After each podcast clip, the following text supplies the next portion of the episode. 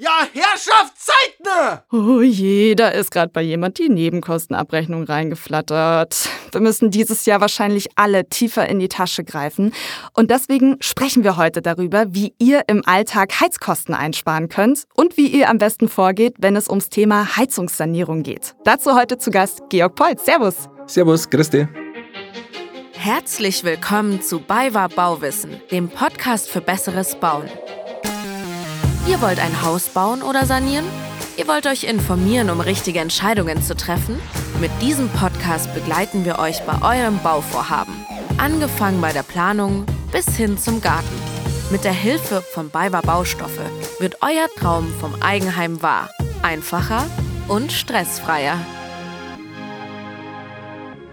Wir sprechen heute über ein Thema, was so aktuell ist wie nie, weil ich glaube, gerade haben super viele Leute Angst vor der Nebenkostenabrechnung, dass die reinflattert. Oh, es ist einfach viel teurer als davor. Ich weiß nicht, ob du nervös bist, was du für eine Heizung hast. Ja. Oder ob du ganz gechillt bist. Ich bin da die letzten Jahre schon sehr gut aufgestellt. Ich bin sehr unabhängig bei der Wärmeerzeugung, aber wir stellen das auch fest, dass immer mehr Kunden mit den Betriebskosten für Heizung und Warmwasser sehr ins Schwitzen gekommen sind.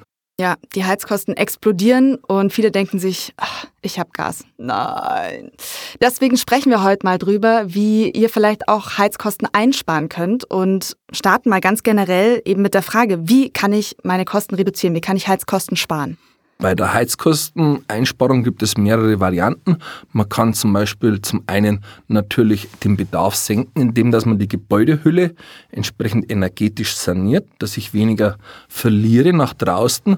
Und ich kann natürlich das bestehende Heizungssystem optimieren, indem dass die Erzeugung optimal läuft. Und als Bewohnerin oder Bewohner, was kann ich da machen? Das einfachste richtig lüften, also ein ständig gekipptes Fenster ist zum einen für die Lüftung nicht das Optimale und ich habe natürlich permanente Wärmeverluste nach draußen, weil ja kalte Luft nachströmt. Die Lösung ist jetzt aber nicht gar nicht mehr zu lüften im Winter, oder?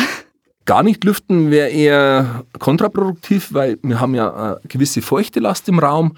Wenn ich dann noch die Heizung runterdrehe, dass ich die Raumtemperatur herabsenke, dann kann sein, dass dieses Kondensat, also dieses Wasser ausfällt an kalten Oberflächen und dadurch die Bausubstanz Schaden nimmt oder auch Schimmel auftritt. Wie lüfte ich denn dann richtig? Einfach ein kurzes Stoßlüften, gleichmäßig über den Tag verteilt, also morgens, mittags, abends, wenn es möglich ist, dass man halt sagt, okay, ich mache einfach eine Querlüftung. Ich mache die Fenster ganz auf mhm. auf beiden Hausseiten, lasse einfach die Luft einmal fünf Minuten, Viertelstunde durch und mache dann wieder zu und dann bin ich sehr gut. Und wenn ich es dann noch optimieren möchte, dann drehe ich vielleicht in diesem Zeitraum auch die Heizkörper ab. Wobei das dieser kurze Zeitraum meistens jetzt nicht diesen gewünschten Effekt dann bringt, dass die Heizkörper dann in diesem Augenblick aus sind.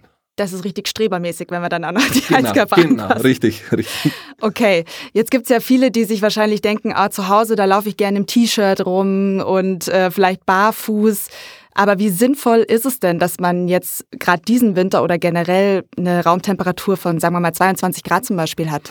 Ja, diese hohen Temperaturen, die war man halt die letzten Jahre gern gewohnt, dass Mhm. man sagt, okay, man hat es gemütlich warm, ich bin da auch so einer leider. Mittlerweile muss man aber auch im Hinterkopf haben, dass jedes Grad Raumtemperatur ungefähr 6% der Heizkosten ausmacht. Ah, also Wahnsinn. sprich, wenn ich jetzt halt hier wieder eher auf die lange Hose, auf Hausschuhe und vielleicht einen Pulli zurückgreife und dann die Raumtemperaturen mal, sagen wir mal, um 2, 3 Grad runtersenke, dann spare ich mir dann 10 bis 20% der Heizkosten schnell ein. Wenn ich jetzt merke, dass vielleicht bei mir in den Räumen schnell die 22 Grad zum Beispiel hat, aber eben 6 Prozent pro Grad, das finde ich wirklich sehr krass. Wie schafft man denn, die Raumtemperatur dauerhaft runterzukühlen? Man kann zum einen natürlich die Thermostatköpfe, die haben ja alle ein Thermostat integriert und regeln entsprechend bei der Raumtemperatur ab. Man kann allerdings auch, wenn man feststellt, okay, die machen auf und schnell wieder zu, die Thermostatköpfe, also einmal auf, die Heizung wird glühend heiß, eine Viertelstunde später ist sie wieder ab, dann ist die Heizung allgemein sehr hoch eingestellt.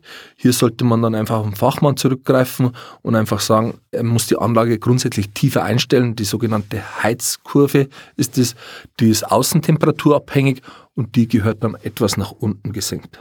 Wenn man jetzt auf die Idee kommt, weil viele von meinen Freunden schon drüber geredet haben, ah, ich senke vielleicht bei mir auch, um Kosten zu sparen, die Wassertemperatur. Würdest du sagen, das ist eine gute Idee, dass man dann zum Beispiel von den 60 Grad runtergeht? Ja, muss man mit Vorsicht genießen. Thema Legionellen ist immer mit Vorsicht zu genießen in dem Zusammenhang, denn man möchte ja natürlich die Wasserqualität hochhalten.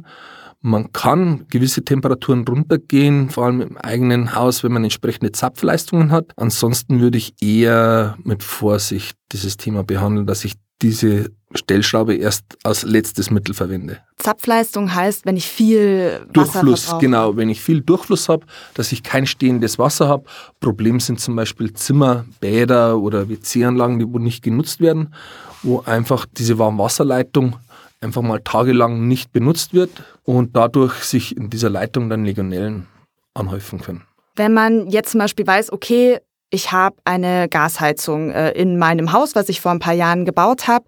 Und es ist jetzt vielleicht nicht die Lösung, mir sofort eine neue Heizung einzubauen. Was kann ich denn sonst machen? Vielleicht an der Fassade zum Beispiel? Genau, wenn ich in der Situation bin, dass meine Heizung eigentlich noch zu neu ist zum Austauschen, dann muss man schauen, dass man einfach den Bedarf reduziert oder einfach den Wärmeerzeuger ergänzt. Hier könnte man zum Beispiel Abhilfe schaffen, dass man für den Sommer eine Wärmepumpe einsetzt oder eine Solarthermieanlage, um den Bedarf eigentlich allgemein zu reduzieren und die Erzeugung im Sommer vor allem für Warmwasser zum Beispiel auf erneuerbare Energien umschwenken. So ganz generell, wir wollen alle gerne sparen, aber um im laufenden Betrieb zu sparen, muss man halt vielleicht trotzdem gucken, äh, zum Beispiel wenn man sich beraten lässt, wo man mal investiert oder vielleicht eben nochmal nachdämmt, oder damit sich das dann hinten raus lohnt. Also man muss ja trotzdem wahrscheinlich ein bisschen Geld in die Hand nehmen. Genau, genau. Also sanieren ist immer leider mit einem finanziellen Aufwand verbunden.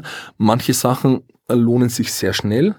Manche Sachen kann man auch selber machen. Geschossdeckendämmung, ob es die Kellerdeckendämmung ist oder die oberste Geschossdecke, dass man sagt, man hat einen kalten Dachstuhl. Diese Dämmplatten verlegen oder auch verkleben können die meisten, die handwerklich einigermaßen geschickt sein, auch selbst tun. Hier kann man groß einsparen, egal ob mit oder ohne Förderung oder handwerklicher Leistung, kann man da Energie sparen. Andere Maßnahmen funktionieren eigentlich nur mit Fachhandwerker, schweige denn Heizungsoptimierung und solche Sachen, muss man erstmal die Grundlagen kennen, dass man weiß, wo sich was lohnt. Zu den Grundlagen kommen wir jetzt auch mal, würde ich sagen, weil wir sind gleich so reingestartet. Welche Heizungsarten gibt es denn ganz generell? Heizungen, die meisten kennen ja diese fossilen Heizungen, sei es Ölheizung, Gasheizung im Brennwert- oder Niedertemperaturbereich, aber auch die Biomasse, sei es Hackschnitzel, Scheitholz oder Pellets, ist ja auch bekannt, aber auch die erneuerbaren Energien in Form von Wärmepumpe, also sei es die Sohle Wasser, also man nimmt aus dem Erdreich die Wärmeenergie, genauso wie bei Wasser-Wasser-Wärmepumpe oder Luft-Wasser-Wärmepumpen. Die Luft-Wasser-Wärmepumpe entzieht praktisch der Außenluft die Wärmeenergie und führt sie einem Wasserkreislauf für die Heizung und Warmwasser zu. Und zum Schluss hat man noch die sogenannte Solarthermieanlage. Das sieht man oft auf die Dächer diese Solarpanelen, die erzeugen praktisch Warmwasser über die Sonneneinstrahlung. Kannst du uns jeweils die Vor- und die Nachteile dazu nochmal erklären? Ja, bei den fossilen Energieträgern kennen die meisten ja, die Nachteile sind ja meistens im Geldbeutel zu spüren. Yep. Vorteile hat man halt die letzten Jahre gesehen. Sie haben wenig Wartungsaufwand, man muss selber nicht viel tun. Also beim Gas muss man nicht mal einen Gastank groß auftanken, da ist man meistens an der Leitung angeschlossen. Den Heizungsraum kennt man eigentlich nur, wenn der Kaminkehrer kommt. Das ist halt ein großer Vorteil. Allerdings die Preisentwicklung ist einfach jetzt mittlerweile ein Problem. Ja. Und bei der Biomasse ist natürlich ähnlich, ist ein nachwachsender Rohstoff, von daher auch jetzt von der Nachhaltigkeit oder CO2-Bilanz her nicht äh, verwerflich. Muss man allerdings schauen, wie die Verfügbarkeit ist. Natürlich haben jetzt viele auch umgeschwenkt, zum Beispiel auf Holzpellets, ist eine reine Handelsware, kann man nicht selber herstellen, ist man deswegen auch am Markt gebunden leider. Und Scheitholz oder Hackgut ist natürlich nicht überall vorhanden. Biomasse hat noch einen Nachteil, wo viele nicht gewohnt sind, wenn sie aus der fossilen Seite kommen. Bei Biomasse fällt Asche an. Und diese Aschetonne muss regelmäßig entleert werden. Man muss auch mal das eine oder andere Mal sollte man auch in den Brennraum reinschauen, ob alles passt. Und wenn man sonst mit der Heizung das ganze Jahr nichts zu tun hatte, dann ist das auf einmal eine regelmäßige Aufgabe, die nicht zu vernachlässigen ist. Die Wärmepumpe, egal in welcher Form, hat natürlich in dem Sinn den Vorteil, dass sie von der Umweltwärme, also weder aus dem Erdreich oder aus der Außenluft, die Wärme zieht. Von daher ist man unabhängig vom Markt in dem Sinn. Das einzige, Wärmepumpen brauchen Strom und dort muss man halt schauen, wie hoch ist der Strombedarf. Es hängt von der Effizienz der Wärmepumpe ab und zu welchen Konditionen, dass ich diesen Strom beziehen kann. Also man merkt schon, wow, es gibt ganz verschiedene Möglichkeiten und verschiedene Arten von Heizungen. Wie treffe ich denn da vielleicht für mein Eigenheim die beste Entscheidung? Es ist leider eine pauschale Lösung sehr schwer. Allerdings, es gibt für alles eine Alternative oder eine mögliche Varianz, wie man die Heizung entsprechend umrüstet oder nachrüstet, dass man hier effizient ist. Zum Beispiel jetzt, wenn ich ein sehr altes Gebäude habe, das noch nicht saniert wurde, also auch die Gebäudehülle noch im Originalzustand ist, dort empfiehlt es sich zum Beispiel als erste die Gebäudehülle in Angriff zu nehmen, dass man hier entsprechend den Bedarf erstmal absenkt. Was sind das so für Kosten an der Fassade? Einfach mal ganz blöd gefragt, wie viel muss ich da rechnen? Es ist schwer zu sagen, weil man natürlich die Ausgangssituation nicht kennt, aber man ist dann schnell im fünfstelligen Bereich, sage ich mal vorsichtig, mhm. Je nachdem, wie viel Fassadenfläche das man auch hat und welchen Aufbau das man benötigt. Ähm, es ist auch immer sinnvoll, dass man hier jetzt nicht auf die Schnelle handelt, sondern auch plant die Sache, vielleicht auch mit einem Energieberater vor Ort die Sache mal bespricht, sich vielleicht auch einen sogenannten Sanierungsfahrplan erstellen lässt, wo dann diese Kosten genau detailliert erfasst werden und vor allem auch erfasst wird, welche Maßnahme den größten Erfolg erzielt in kurzer Zeit, also das größte Einsparpotenzial hat. Und was genau kann ich an der Fassade machen? Angefangen von Dämmen, Mhm. Mit sämtlichen Materialien, nachwachsende Rohstoffe, mineralische Rohstoffe oder das gewohnte EPS, aber EPS? auch geschäumte Dämmstoffe. Okay. Also die weißen Dämmstoffplatten, die, wo man sie oft, genau. Und auch der Fensteraustausch ist eine sinnvolle Maßnahme.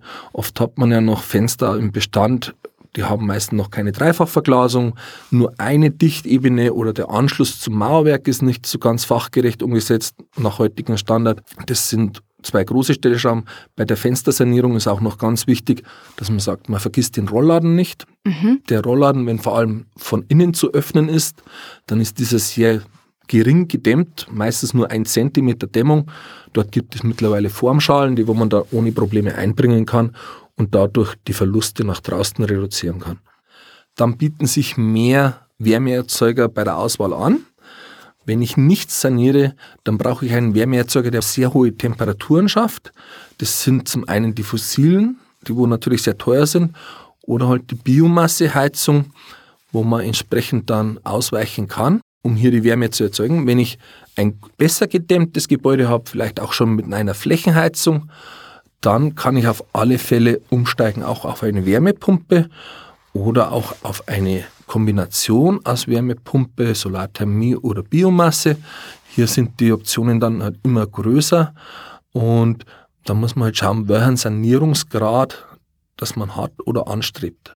Hier sollte man sich im Vorfeld auf alle Fälle beraten lassen, weil natürlich eine sehr große Vielfalt und Möglichkeit draußen besteht und natürlich die neue Heizung sollte ja auch wieder die nächsten 30 Jahre halten und nicht wieder ausgetauscht werden müssen oder ergänzt werden müssen. Stichwort Heizungsaustausch. Wann sollte man seine Heizung tauschen? Wann die Heizung ausgetauscht werden sollte, es gibt mehrere Gründe hierfür. Zum einen natürlich die Betriebskosten, wenn durch die Decke gehen, sieht man ja oft jetzt bei den Gasheizungen, dass die sehr teuer werden. Oder wenn eine gewisse Austauschpflicht vorliegt. Eins, was mittlerweile auch sehr häufig kommt, wenn größere Sanierungsmaßnahmen sowieso geplant sind, dass man umsteigt auf Flächenheizungen oder sowas, dort bietet sich natürlich an, dass man auch diesen Wärmeerzeuger dann in denselben Zug anpasst, weil ich dadurch natürlich ganz andere Betriebsgrößen habe. Was heißt Austauschpflicht? Fossile Heizungen haben eine gesetzliche Austauschpflicht. Sprich, die wird jetzt, momentan ist sie noch bei 30 Jahren, sie wird aber herabgesetzt meines Wissens auf 20 Jahre. Es gibt zwar Ausnahmeregelungen, aber auch irgendwann sind Messwerte oder Grenzwerte so streng, dass die Heizungen einfach diese nicht mehr einhalten und dann ausgetauscht werden müssen. Wie gehe ich da am besten vor beim Austauschen? Rechtzeitig handeln. Jeder kennt ja seinen Kaminkeller mehr oder weniger gut, äh, sollte einfach mal nachfragen, wie es ausschaut, wie die Messwerte so sind, wie die Anlage allgemein im Zustand ist. Der Heizungsbauer, wenn es Erwartung kommt, der kann natürlich da auch eine gewisse Auskunft geben, wie lange es die Heizung auch noch macht. Und dann sollte ich auch rechtzeitig hier in Planung gehen, sollte mir vielleicht ein Berater holen, Thema Energieberatung wieder oder auch mal mit den Heizungsbauer rechtzeitig in Kommunikation gehen und sagen, okay, welche Möglichkeiten habe ich oder was muss ich tun, dass ich das und das System einsetzen kann. Was sollte man beachten beim Heizungsaustausch? Gibt es da irgendwie eine Falle, wo schon viele deiner Kunden reingetappt sind? Falle, ja, man muss schauen, dass man halt eine gewisse Unabhängigkeit erzielt. Das würde ich jedem nahelegen mittlerweile dass man einfach sagt, okay, man ist vom Markt unabhängig, man macht sich nicht von einem System abhängig. Das ist zwar immer so, umso mehr Systeme, dass man im Gebäude verbaut, umso höher sind die Kosten. Allerdings sind die Betriebskosten womöglich dann um einiges günstiger, wenn ich eine Alternative habe, wo ich ausweichen kann. Und Thema Fallen ist das Thema bei den Förderungen. Sämtliche Fördermittel, die mir bekannt sind, sind vor Auftragsvergabe zu stellen. Also hier sollte man schon rechtzeitig die Förderung mit im Hinterkopf haben. Nicht, dass das Gewerk fertig ist und dann auf die Idee kommen, dass ich noch eine Förderung beantrage. Ja, hinterher ist man immer schlauer, hoffentlich nicht. Welche Förderungen gibt es denn, damit wir das vorher schon wissen? Förderungen gibt es für die Gebäudehülle als solches von der BEG, also Bundesförderung für effiziente Gebäude. Hier gibt es für die Gebäudehülle, also sprich Dach, Dachflächenfenster, Gauben, Fenster, Türen, Außenwände, auch die Kellerdecke oder die oberste Geschossdecke kann man entsprechend fördern lassen. Aber auch der Wärmeerzeuger wird in diesem Förderprogramm gefördert. Und je nachdem, welchen Wärmeerzeuger ich hier nehme, kann ich entsprechende Fördersätze abrufen. Das Interessante ist, den Wärmeerzeuger kann ich selbst beantragen, da brauche ich keinen Energieberater dazu. Für die Gebäudehülle oder auch die Heizungsoptimierung ist ein Energieberater heranzuziehen, macht auch meistens Sinn. Die Heizungsoptimierung funktioniert sogar auch noch ohne Energieberater, ist aber immer klüger, dass man mit hat, dass man sieht, okay, es funktioniert so, es wird so gemacht, wie es richtig ist. Zusätzlich noch ein kleiner Tipp. Für ein rundes System bei der Wärmeerzeugung reicht nicht nur, dass man eine PV-Anlage mit der Wärmepumpe kombiniert, sondern auch der erzeugte PV-Strom wird in Wärme umgewandelt und muss dann zwischengespeichert werden, weil man hat natürlich auch einen hohen Bedarf in der Nacht. Die meisten duschen, wenn die Sonne untergegangen ist. Die Heizung läuft in der Nacht und in der Früh müsste auch wieder Duschen angesagt. Von daher ist es sinnvoll, dass man entsprechend diese PV-Energie in die Nacht rüberbringt und das schafft man nur mit einem entsprechend großen Speicher in Form vom Wärmespeicher oder auch für den Haushaltsstrom in Form von einem Batteriespeicher. Noch ein Tipp wäre, dass man, bevor dass man mit Maßnahmen beginnt, seinen Energieverbrauch überhaupt kennt. Oh je, ja, den könnte ich auch nicht sagen. Ja, die meisten kennen ihn leider nicht. Sie wissen zwar, wie viel das sie zahlen müssen, aber ja, wissen genau. gar nicht, was hinter dieser Zahl steht, wie viel Kilowattstunden Wärme oder Strom ich überhaupt verbrauche. Und erst wenn man diesen Verbrauch kennt, kann man entsprechende Stellschrauben ziehen. Dann kann man besser die Anlage planen und auch vielleicht auch reagieren, wenn ich sehe, mein Verbrauch ist exorbitant hoch. Vielleicht habe ich auch woanders ein Problem welchen Fehler machen denn viele Bauherren beim Heizungstausch? Plauder mal aus dem Nähkästchen. Fehler beim Heizungstausch. Viele Heizungstauschaktionen finden vorher statt, bevor das die Gebäudehülle saniert wird.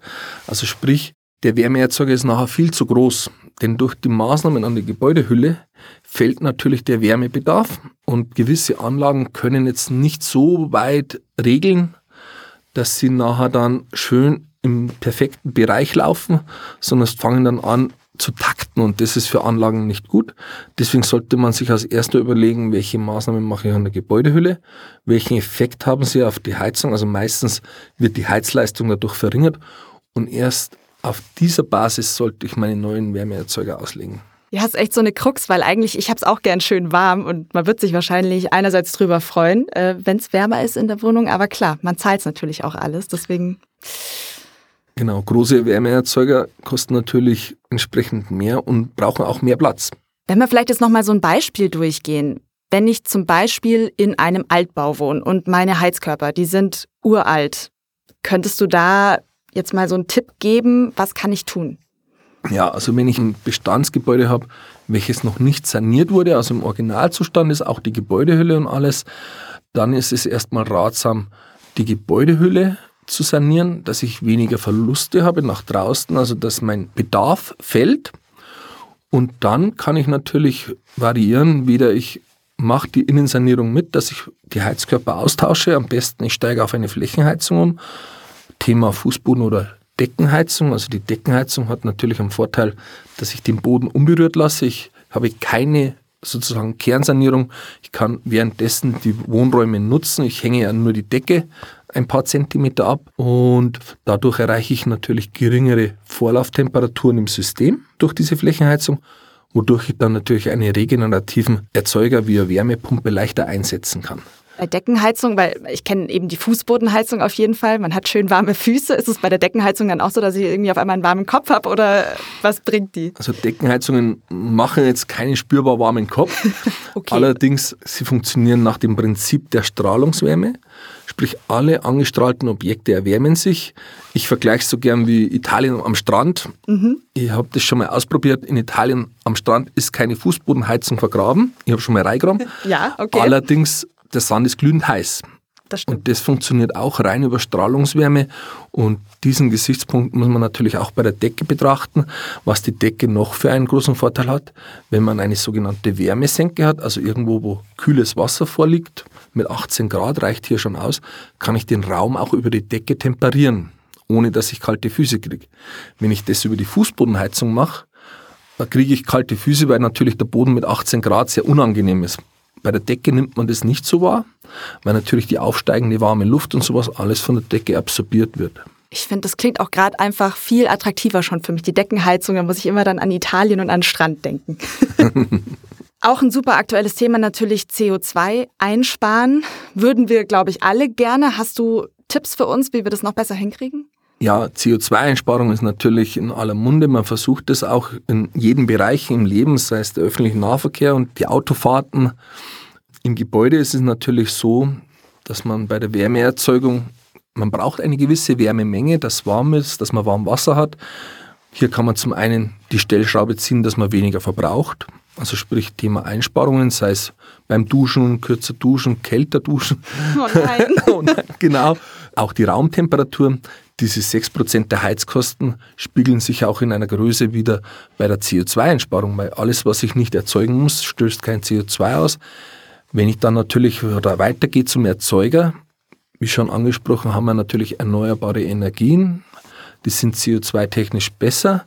Oder auch die Wärmepumpe, wenn ich diese zum Beispiel jetzt noch mit einer PV-Anlage kombiniere, dann habe ich hier natürlich noch ein größeres CO2-Einsparpotenzial, weil ich auch nicht diesen Netzstrom und diesen CO2-Faktor aus dem Netz brauche, sondern den selbstproduzierten Strom entsprechend sinnvoll regional nutzen kann. In den Neubauten heutzutage Heizkörper sieht man da gar nicht mehr, weil ganz viel zum Beispiel über dann eben, wir haben drüber gesprochen, über die Deckenheizung oder über die Fußbodenheizung läuft. Ja, im Neubau ist mittlerweile ja so, dass man den Heizkörper eigentlich nur noch mehr im Bad findet als Handtuchhalter. Die restliche Wärmeübergabe in den Raum findet über eine Flächenheizung statt, sprich Fußbodenheizung oder Deckenheizung, da man hier viel mehr Fläche hat, die die Wärme abgibt und dadurch geringere Temperaturen im System braucht. Mit der Heizung, die dann schön die Handtücher vorwärmt, muss man sich wahrscheinlich auch gleich an die eigene Nase packen und da kann man bestimmt auch gut Energie sparen, wenn man eben nicht sich die Handtücher vorwärmen lässt, oder? Ja, der Handtuchhalter, sage ich mal so schön, der hat normal auch keine höhere Temperatur wie das restliche System er trocknet halt das Handtuch. Das ist eigentlich der große Vorteil, dass diese, das nasse Handtuch am nächsten Tag auch wieder trocken ist und wiederverwendet werden kann. In dem Sinn, im Altbau ist das anders. Im Altbau hat man Temperaturen, die wo das Handtuch flauschig warm machen. Stimmt. Mit den Heizkörpern hat man natürlich Temperaturen 60 Grad oder aufwärts, ist keine Seltenheit. Hier muss man halt schauen, wenn man dann saniert. Wenn man im Altbau diesbezüglich angreift, ob man die Heizkörper alle austauscht oder eine Flächenheizung anbauen, muss man abwiegen, welchen Wärmebedarf das man hat und welches Wärmeerzeugersystem das man bevorzugt. Also Georg, ich merke mir, den eigenen Verbrauch kennen, die Gebäudehülle checken, bevor man vielleicht direkt an die Heizung rangeht, sich generell natürlich beraten lassen, weil wir haben gemerkt, das ist ganz schön viel äh, Holz, was man da beachten muss. Und ein Grad weniger Raumtemperatur macht 6% Heizkosteneinsparung. Das finde ich echt eine krasse Zahl. Also danke, Georg Polz, dass du da warst. Ich sage danke. Wenn euch dieser Podcast gefallen hat, dann lasst uns gerne eine Bewertung da und auch gerne ein Abo, weil dann wisst ihr auch ganz genau, wenn die nächste Folge online geht. Folgt uns auch gerne bei Instagram und bei Facebook. Und wenn ihr Fragen habt oder Feedback, gerne her damit an die E-Mail-Adresse podcast.baywa-baustoffe.de. Außerdem findet ihr heute in den Show Notes noch ein paar Links zur aktuellen Folge, zum Beispiel, wo ihr die Fördermitteldatenbank findet. Bis bald!